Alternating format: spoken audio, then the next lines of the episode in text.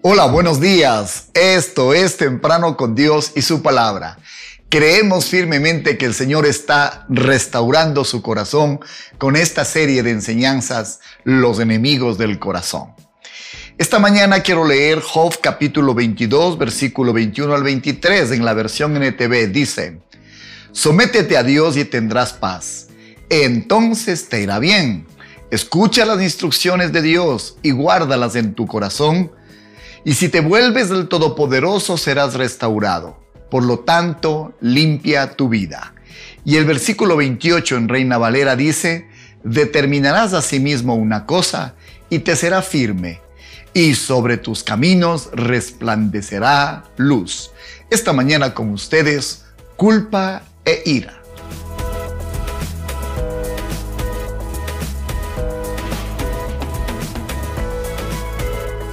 Hemos descrito los cuatro enemigos del corazón y les hemos asociado a la deuda. Decíamos que la culpa dice, yo te debo a ti. En cambio la ira dice, tú me debes a mí y te lo voy a cobrar. En la codicia usted dice, yo me debo a mí mismo, por eso quiero más para mí. Y en los celos usted dice, Dios me debe a mí, porque le dio más y mejor a otros antes que a mí. Esta mañana analizamos la culpa y la ira. Y como ya dijimos, la culpa dice, te debo.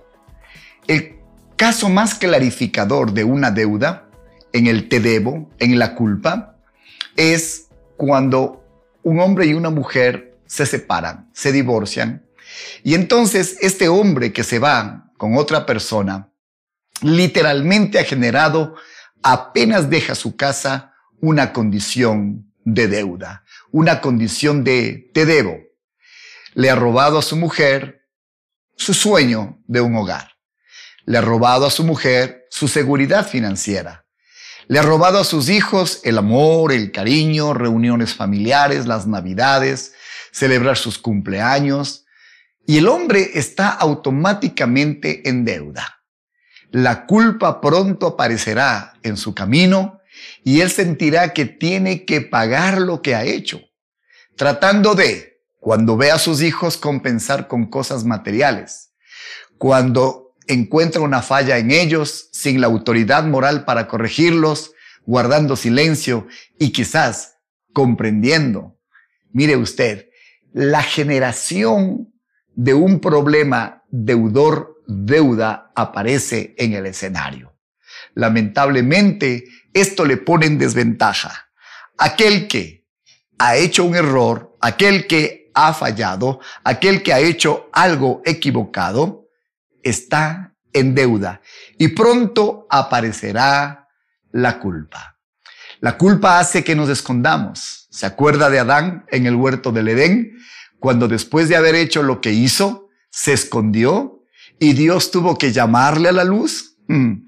La deuda genera culpa y la culpa hace que la persona se esconda y no aparezca. Lo único que va a arreglar todo esto, lo único que va a traer alivio al corazón en cuanto a esta deuda es pagarla. Eso en cuanto a la culpa. Hablemos un poco ahora de la ira. En la ira la dinámica es exactamente parecida. Tú me debes, por tanto yo te cobro lo que me hiciste. ¿Y cómo te cobro? Tratándote mal, siendo desmedido en mi forma de ser. La ira es el resultado de obtener, de no obtener lo que quiero. Una persona enojada es siempre una persona herida. Alguien le debe algo a esta persona. O quizás nosotros le debemos algo y nos lo está cobrando. Y otra vez se establece una relación deuda-deudor. En el ejemplo de la familia que dimos hace un momento, criamos hijos heridos que nos van a cobrar la deuda. Si no, fíjese cómo en la gran mayoría de hogares divorciados los, hijos tratan a sus padres. Vea también cómo las esposas llenas de dolor y hasta de amargura hacen deudas que van a cobrar y a cobrar al que los dejó, al que salió de su hogar. A veces los hijos cobran a sus padres esta deuda que ellos les están debiendo. La forma favorita de la ira para cobrar una deuda, ¿sabe cuál es? La venganza. La venganza es cuando yo por mis propios medios quiero hacer pagar la otra persona lo que yo creo que tiene que pagar. Como usted está viendo, es un problema otra vez de deuda. Bien, esta ira puede salir de dos maneras. La primera es en una forma controlada, cuando yo me siento y cuento no al deudor, pero le cuento a una amiga, le cuento a un vecino, le cuento a un amigo, le cuento a un consejero, y entonces mi ira sale a través de decirle a otra persona. Sin embargo, a veces esta ira sale soltándole al que fue responsable, responsable de esa ira. Oh, no, usted es responsable de su propia ira, no el que la ocasionó. Usted se enoja porque quiere, dice una famosa frase.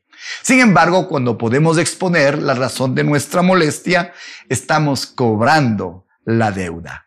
En cualquiera de las dos maneras que salga, a través de comentarle a alguien dentro de una terapia o dentro de un desahogo, o de soltarle a aquel que nos agredió, algo está ocurriendo está empezando a tener un camino de solución. Obviamente, la primera manera es la más adecuada, la segunda no tiene sentido. Y si la primera tiene efecto contándole a un confesor o a un consejero o a un médico o a un psicólogo o a un amigo muy cercano, imagínese cómo funcionará si a quien le contamos es a Dios. Hmm. Entonces, usted está encontrando el camino de liberación cuando cuando usted actúa en una forma abierta y cuando empieza a exponer a la luz la dificultad que ha ocurrido. Exponer el dolor oculto en realidad es traer luz a la situación.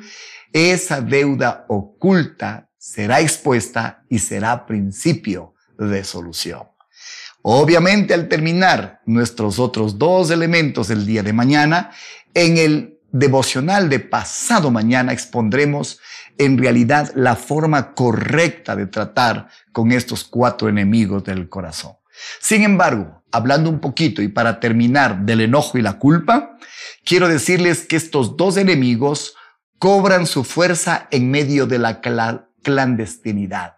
Cuando son expuestos, cuando son tratados, estos dos no pueden, no pueden soportar la luz que produce la exposición abrirlo, decirlo, mencionarlo, tratarlo, es el principio de esta solución. Cuando le damos Dios, cuando le damos a Dios la posibilidad de que entre a estas áreas donde está producido o el enojo o la culpa, créame, la solución es maravillosa. Hablaremos de eso más adelante en esta serie de devocionales. Por tanto, no olvide, la culpa y el enojo nos separan de los demás. Un corazón lleno de ira siempre busca venganza. Un corazón lleno de culpa siempre trata de comprar la reconciliación. No funciona por esa vía. Un corazón con ira hace que cercanos y parientes terminen pagando las consecuencias que quizás ni las ocasionaron. Porque la persona con ira o la persona con culpa anda por la vida tratando de compensar los errores cometidos. No vaya a ser ese mecanismo que no funciona. La Biblia dice, sométete a Dios y tendrás paz. Entonces te irá bien. Escucha las instrucciones de Dios y guárdalas en tu corazón. Si te vuelves al Todopoderoso, serás restaurado. Por tanto, limpia tu vida. Algunos hemos pensado que el corazón se debe limpiar solamente de fallas morales. No, hoy estamos viendo qué problemas se generan en el corazón y de qué fallas hay que limpiarlo.